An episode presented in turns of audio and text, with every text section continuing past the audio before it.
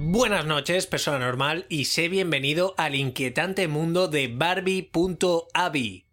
Porque el vídeo que se escribía en el creepypasta era adjuntado, no era todo un montón de las tonterías de siempre. Pero antes de que nos adentremos tú y yo en esta cuestión, déjame que te agradezca que formes parte de esta pequeña, pero al fin y al cabo, normal comunidad, escuchando el programa, comentando o metiendo un like, diciendo cosas por Twitter y por supuesto, a todos los que apoyáis el programa, un gracias un poquito más especial. Y el que aún no lo sepa, esto es aportar desde 1,49 euros al mes para escuchar el programa sin publicidad un día antes, sábado a medianoche en lugar de domingo a medianoche, que yo te mande un saludo, wow, y mi agradecimiento eterno, eso sí, y se puede hacer desde iVoox. Volviendo a Barbie.avi, el autor adjuntaba una foto y tres vídeos. La foto era de, suponemos, si nos creemos la historia, del cobertizo hecho de planchas de aluminio oxidadas y estaría hecha desde lo que suponemos una ventana de la planta baja de la casa. Pero al fin y al cabo, pues bueno, una foto. Podía dar un poco de verosimilitud a toda esta historia, pero creo que me hubieran faltado unas cuantas más, ¿no? Al fin y al cabo, el tío saca la cámara unas cuantas veces y todo lo que nos enseña es una foto, pues bueno, tampoco hace que me crea esto automáticamente. Pero claro, el tío adjunta los vídeos. Y en una fantástica jugada de creepypastero, aquí mis dieces, los sube como parte 1, parte 2, parte 3... ¡No! Parte 4. Y entonces nos deja ver que por un motivo u otro se nos está omitiendo información. La cabeza empieza enseguida a dar vueltas quizá era solo una parte irrelevante del conjunto o quizá era lo auténticamente relevante. Quizá era algo que no se podía subir a YouTube. ¿Y hasta qué punto es fiable nuestro narrador? En realidad voy a decir que a mí este protagonista me transmite bastante confianza, porque es un tipo que no teme mostrar un gusto poético por los páramos urbanos y entonces ya me cae bastante bien. Es además un tipo que nos acaba soltando así como casualmente que es atlético y no por ello duda en recordarnos a nosotros, un montón de desconocidos, que tiene una novia fantástica dispuesta a comprender muchos de sus actos estúpidos. Creo que fácilmente me puedo identificar con este personaje. Pero vayamos a los vídeos. Sé que a alguno le va a dar pereza ver los vídeos, o le va a dar miedo, así que los voy a comentar. Voy a hacer como si me metiera en esta investigación desde cero porque la verdad merece la pena. Parte 1. Esta dura 9 minutos 20 segundos. Podemos empezar añadiendo algo que no decía el tío, que el vídeo es claramente un ripeo de algún VHS y que la cosa empieza en una pantalla en la que se muestra la opción de ajustar el tracking, el traqueo. Puede que a algunos de mis oyentes más jóvenes esto del VHS les suene lejano y ya lo del traqueo pues los deje que yo. Pero para que nos hagamos una idea, un comentario en YouTube reza si tuviera un dólar por cada píxel que hay en este vídeo, ahora tendría 25 centavos. Estoy bastante seguro de que me he visto películas enteras a peor calidad. Todo por el cine. Así que, play. En esta parte 1, efectivamente vemos a una mujer joven, rubia, vistiendo algo parecido a un jersey blanco y mirando a cámara. Suponemos que está sentada, pues apenas se la ve de cuello para abajo y su postura es relajada. Con el brazo izquierdo juega con su pelo. Y efectivamente el audio está hecho mierda. Y aquí un ejemplo.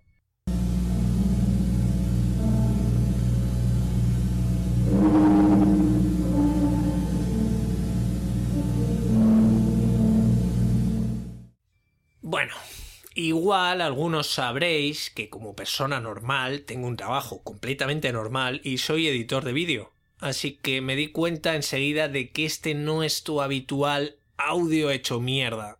Al menos no sencillamente. Estaba ralentizado. El audio ralentizado empieza a tener siempre un deje así como metálico. Esto ya en realidad nos debería de poner alerta, porque suena algo intencional, algo que no sucede por haber grabado con el micro de la cámara. Qué desastre.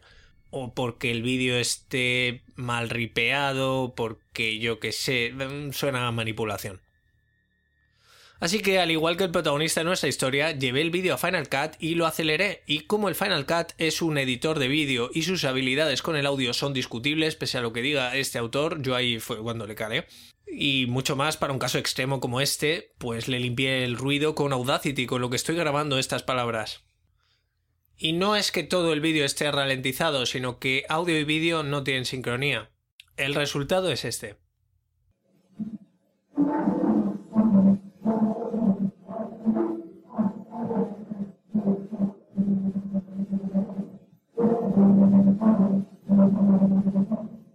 Nada. A pesar de todo, sigue siendo indescifrable. Que es algo que me parecía como un poco inverosímil cuando leí la historia. Bueno, si entiendes que es una voz humana, alguna palabra tienes que entender. Pero es realmente complicado entender nada. Creo que un auténtico profesional del sonido podría rescatar el audio para al menos hacer alguna parte inteligible. Aunque por lo que han estado diciendo otras personas normales de Internet, cualquier intento de arreglar este audio ha sido nulo. Algo que no nos comenta el protagonista en cuanto al vídeo es que sí hay movimiento de cámara, y que esta parece estar sobre un trípode. Hay paneos, recolocaciones y también zooms. Y lo curioso es que aunque el plano se abra o se cierre, siempre vemos las mismas partes de la protagonista. Siempre vemos este, podríamos llamarlo, primer plano abierto, en el que le vemos toda la cara y la parte de arriba de los hombros. Esto es bastante extraño, es muy difícil mantener ese plano tan concreto, esa proporción del cuerpo de la entrevistada. Hay un momento en el que la cámara hace zoom out, digamos se, va para atrás digitalmente, y vemos prácticamente solo la cabeza de la chica en la parte de abajo, quedando casi todo el plano vacío, todo lo que le queda arriba es aire. Un plano realmente extraño.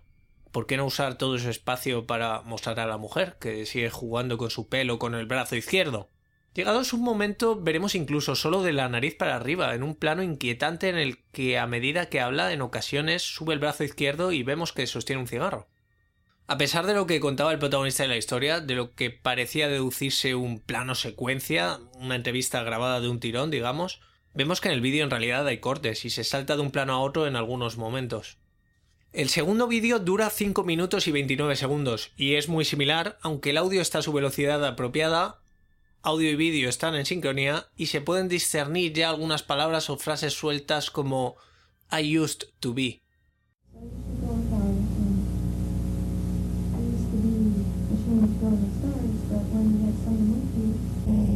confirmándonos algo que podía parecer evidente pero que no sabíamos y es que la chica está hablando en inglés. Por su corte de pelo podría decirse que la chica es estadounidense y que el vídeo es de los 80 finales o principios de los 90. La chica responde a las preguntas muy despacio. Parece una entrevista larga y distendida, no está no de esto que está respondiendo como si fuera un examen. Parece que efectivamente lleven mucho tiempo haciendo eso y que hayan llegado a ese estado de relajación de ella. Ella, llegada a algunos puntos, de hecho, se ríe, aunque el plano sigue siendo igual de incómodo. Y al final del vídeo, el audio pierde sincronía con la imagen. Y el último vídeo, que sería el tercero, pero está titulado parte 4, dura 2 minutos y 8 segundos. No creo que esta mm, elección del minutado sea casual.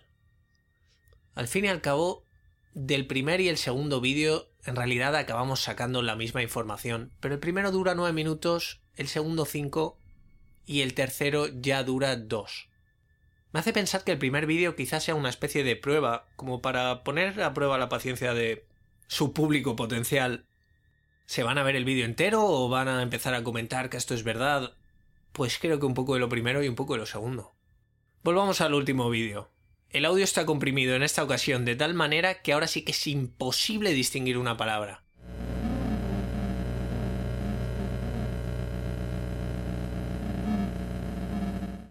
La chica parece estar pensándose algo, alza las cejas a cámara.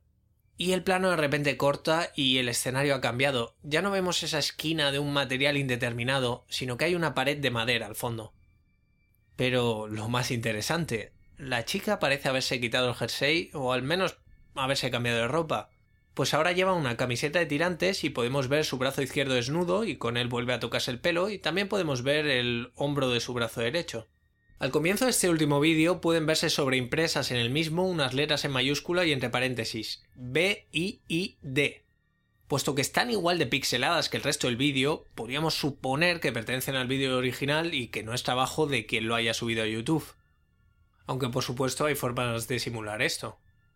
Volviendo a este último vídeo, en esta ocasión es la imagen lo que parece estar ralentizado, al menos en partes, hay partes donde los movimientos de su boca parecen demasiado espesos como para estar en tiempo real. Y la verdad es que en este tercer vídeo la chica parece incómoda, como irritada. Realmente no parece que quiera estar allí. Se acaricia el hombro derecho y al final levanta ese brazo mostrando un muñón. Y es cierto que aquí ella tiene cara de estar a punto de romper a llorar. El vídeo entonces se corta y se escucha una palabra que no parece pertenecer a esta grabación. El vídeo entonces permanece en negro unos 18 segundos, para reaparecer con un corte de poco más de un segundo en el que la chica se acaricia el muñón y se pone la lengua en los labios. Si alguien me preguntara, diría que está haciendo un vídeo erótico, pero que no le apetece hacerlo en absoluto. En realidad, toda esta gente normal perdió rápidamente interés en lo que es el creepypasta en sí. Ninguna de las cosas que la historia proclamaba como propias aparecían allí, como lo de las vías del tren al final del vídeo, y en realidad el tipo había exagerado, la mujer no rompe a llorar, no se pasa todo el rato con la cara roja, aunque podríamos pensar que son omisiones del vídeo, ¿por qué contar algo y no enseñarlo? ¿Demasiado fuerte para YouTube? Pero vale, este tipo no había encontrado este vídeo en un ordenador tirado en una zona industrial. Pero hasta que no se demostrara de dónde había salido, era el único testimonio de su origen. Así que Barbie.avi se trascendió a sí mismo como creepypasta y se convirtió en una loca búsqueda del origen del vídeo. Como toda persona normal haría, muchos introdujimos BIID en Google y... ¡Bingo! Body Integrity Identity Disorder, también llamada Body Identity Dysphoria o desorden de identidad de la integridad corporal. Puede que hayas oído hablar de esta enfermedad psiquiátrica, extremadamente rara por otro lado, pero tan curiosa y tan extrema que de algún modo se ha colado en la cultura creepy popular, vamos a decir. Y esta enfermedad provoca que el afectado desee irrefrenablemente amputarse una o más extremidades sanas del cuerpo. Durante un tiempo se la conoció como apotemnofilia, nombre que la acercaba más a una parafilia, una desviación sexual. Esto no hay que confundirlo con la acrotomofilia, que esto es el deseo sexual por alguien que ya tiene el miembro amputado. No es que eso quieras amputar, es que su muñón te pone loco. El caso es que hay gente que realmente desea esto. Algunos afectados, en su desesperación al ver que ningún cirujano cumplía sus deseos, han hecho intentos caseros chapuceros y alguno hasta ha encontrado la muerte. Por ir en orden cronológico en cuanto a la investigación, en cuanto al origen de Barbie.avi, el texto, lo que es el texto de la historia, con los enlaces también, figura a día de hoy en creepypasta.fandom, donde lleva por lo menos desde 2013.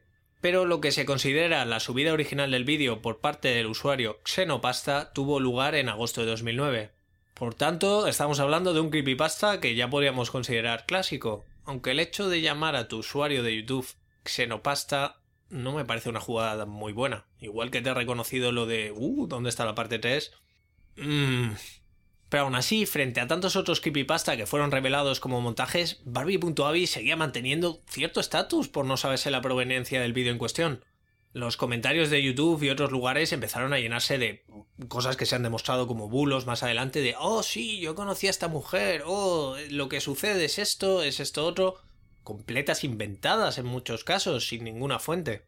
En 2011 apareció la llamada tercera parte, en el que veíamos a la mujer ya en un plano más normal, exhibiendo su muñón de forma clara, pero aún así la cosa seguía siendo un misterio.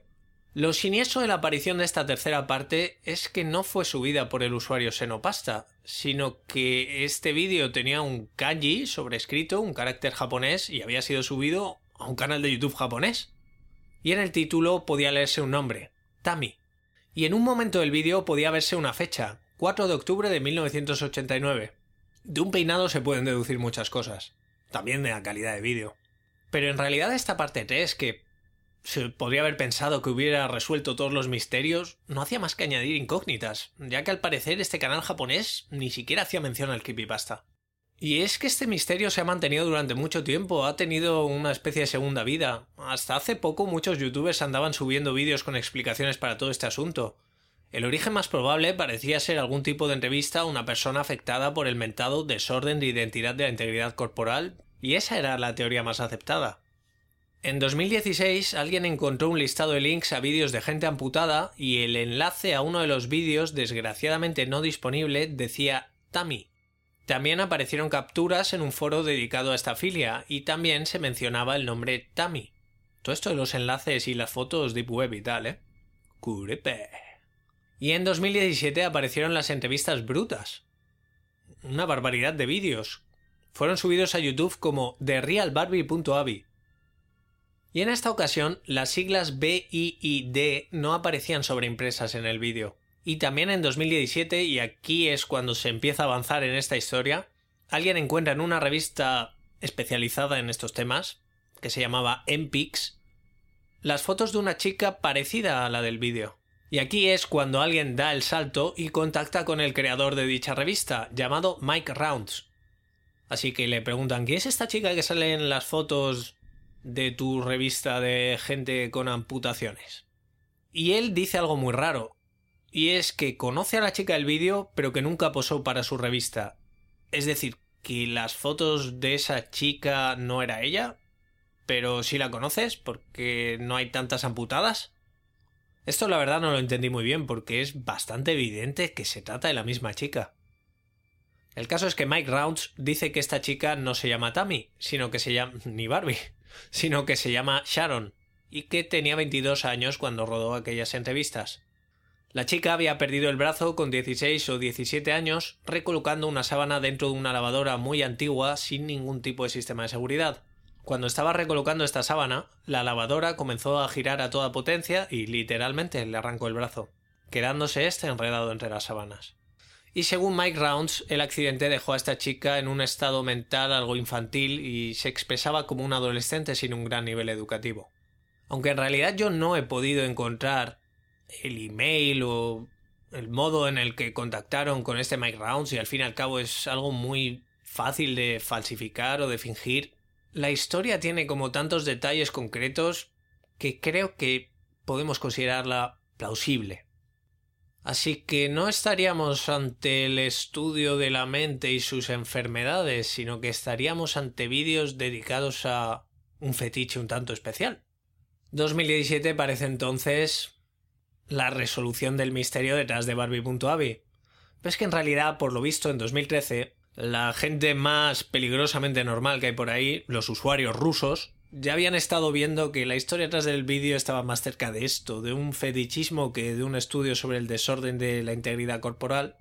Y esto fue gracias a que descubrieron otros vídeos que compartían un fondo similar al del vídeo de Barbie.avi y también un año, 1989, como fecha de grabación.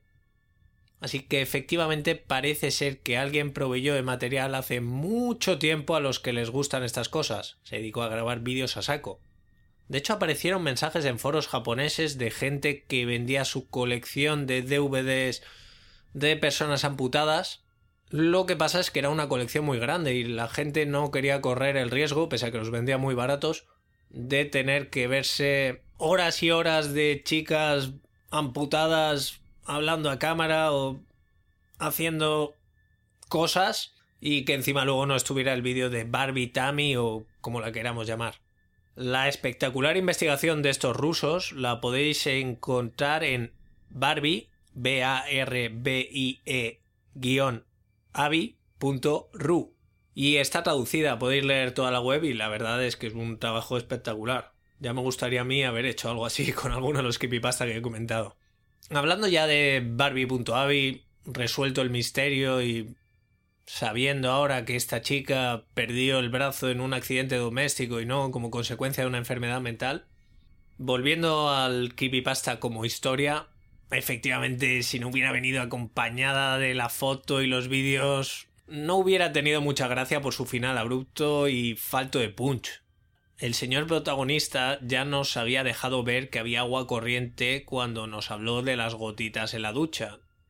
No tiene mucho sentido repetir esto como punch final. De hecho, parece que se haga un lío contando la historia porque dice que ve cosas que solo más tarde se ha dado cuenta de que son perturbadoras y creo que si introduces eso tienes que mentar algo casualmente en la descripción y luego párrafos después llegar a conclusiones tú mismo reflexionando y rezando porque el lector no haya llegado él mismo a las mismas conclusiones antes de que tú se lo dijeras porque entonces pierdes el efecto. Así que arriesgó y perdió. Not creepy. Pero es divertido intentar combinar el vídeo y la historia Entendemos que quien grabó aquella entrevista siniestra ha adaptado la casa para sus actividades que... ¿En qué consisten exactamente? ¿Está esta mujer encerrada en el sótano o qué? Tengo que decir que me gusta mucho el arranque de la historia porque juega con mi punto de partida favorito y es la infinita sugerencia que nos da un ordenador recogido de la basura, una tarjeta de una cámara que encuentras por ahí, una cinta VHS sin etiqueta me parece lo más, me parece el mejor punto de salida. ¿Qué hay ahí dentro? ¿Por qué está ahí? Y de nuevo... Y de nuevo juega con un miedo muy primario. ¿Qué está haciendo la gente cuando no estamos mirando? Pues coleccionar fotos y vídeos de gente amputada para masturbarse, parece ser. Este miedo, al fin y al cabo, quizá es algo que también juega con el miedo a que nuestros secretos se desvelen. Aunque lo que vendría a decirnos es que quizá no tengamos que tener tanto miedo, pues los secretos de otros se nos presentan como verdaderamente monstruosos. Y ahora, ¿qué pasa con los punto .avi? ¿Es punto .avi el formato de vídeo más siniestro y más creepypástico que hay? De hecho, a los que montaron la web de Normal Porn for Normal People que imitaba el creepypasta, les echaban en cara que subieran los vídeos en punto .mov. Solo ponían punto .avi en el título. Pero, ¿qué pasa? O sea, punto .mp4... Joder, punto .wmv, Windows Media Video... Como editor de vídeo he de decir que me parecen los más terroríficos, pero Avi, Avi es chungo. Punto .mkv es que es muy moderno. Pero sí, ¿por qué no punto .mov o punto .mp4? Bueno, voy a votar por punto .wmv. Hay otro punto gracioso en la historia que es cuando dice, uff, no puedo seguir, qué movida, voy a tomarme un descanso, ahora vuelvo. En realidad es que yo solo he podido acceder al texto que, como decía, está en Creepypasta Fandom, pero quizá esto sugiere que se puso en otro tipo de foro y que verdaderamente se partió en dos la historia. Puede ser que el usuario original empezara a escribir y verdaderamente se cansara o no supiera qué hacer con su historia y decidiera consultarlo con la almohada. No lo podemos considerar una hazaña comparable a la de Anansi contando la historia del hombre cabra en, en post en tiempo real. Aunque seguramente lo trucara. En fin, sé que alguna persona normal más curtida que otra puede decir, pues, menuda tontería. Pero cuando he estado investigando este vídeo y realmente he visto las capturas de los foros, el japonés que vendía su colección de DVD, hay que respetar todo en esta vida, pero creo que también hay que respetar que yo me haya revuelto un poco. Y que esto no se confunda con un... Oh Dios, qué asco, la gente amputada. No, pues la gente amputada también tiene derecho a tener su vida sexual, por supuesto, y pues yo qué sé, grabar los vídeos que quiera. Es más el hecho de toda esa gente que realmente desea tener relaciones con personas amputadas porque piensas, joder, seguramente hay algo traumático detrás de todo esto, como una lavadora muy vieja. Pero respeto máximo a toda la gente que le guste esto. Buenas noches, persona normal. Ve tirando para el Top Creepypasta 2020.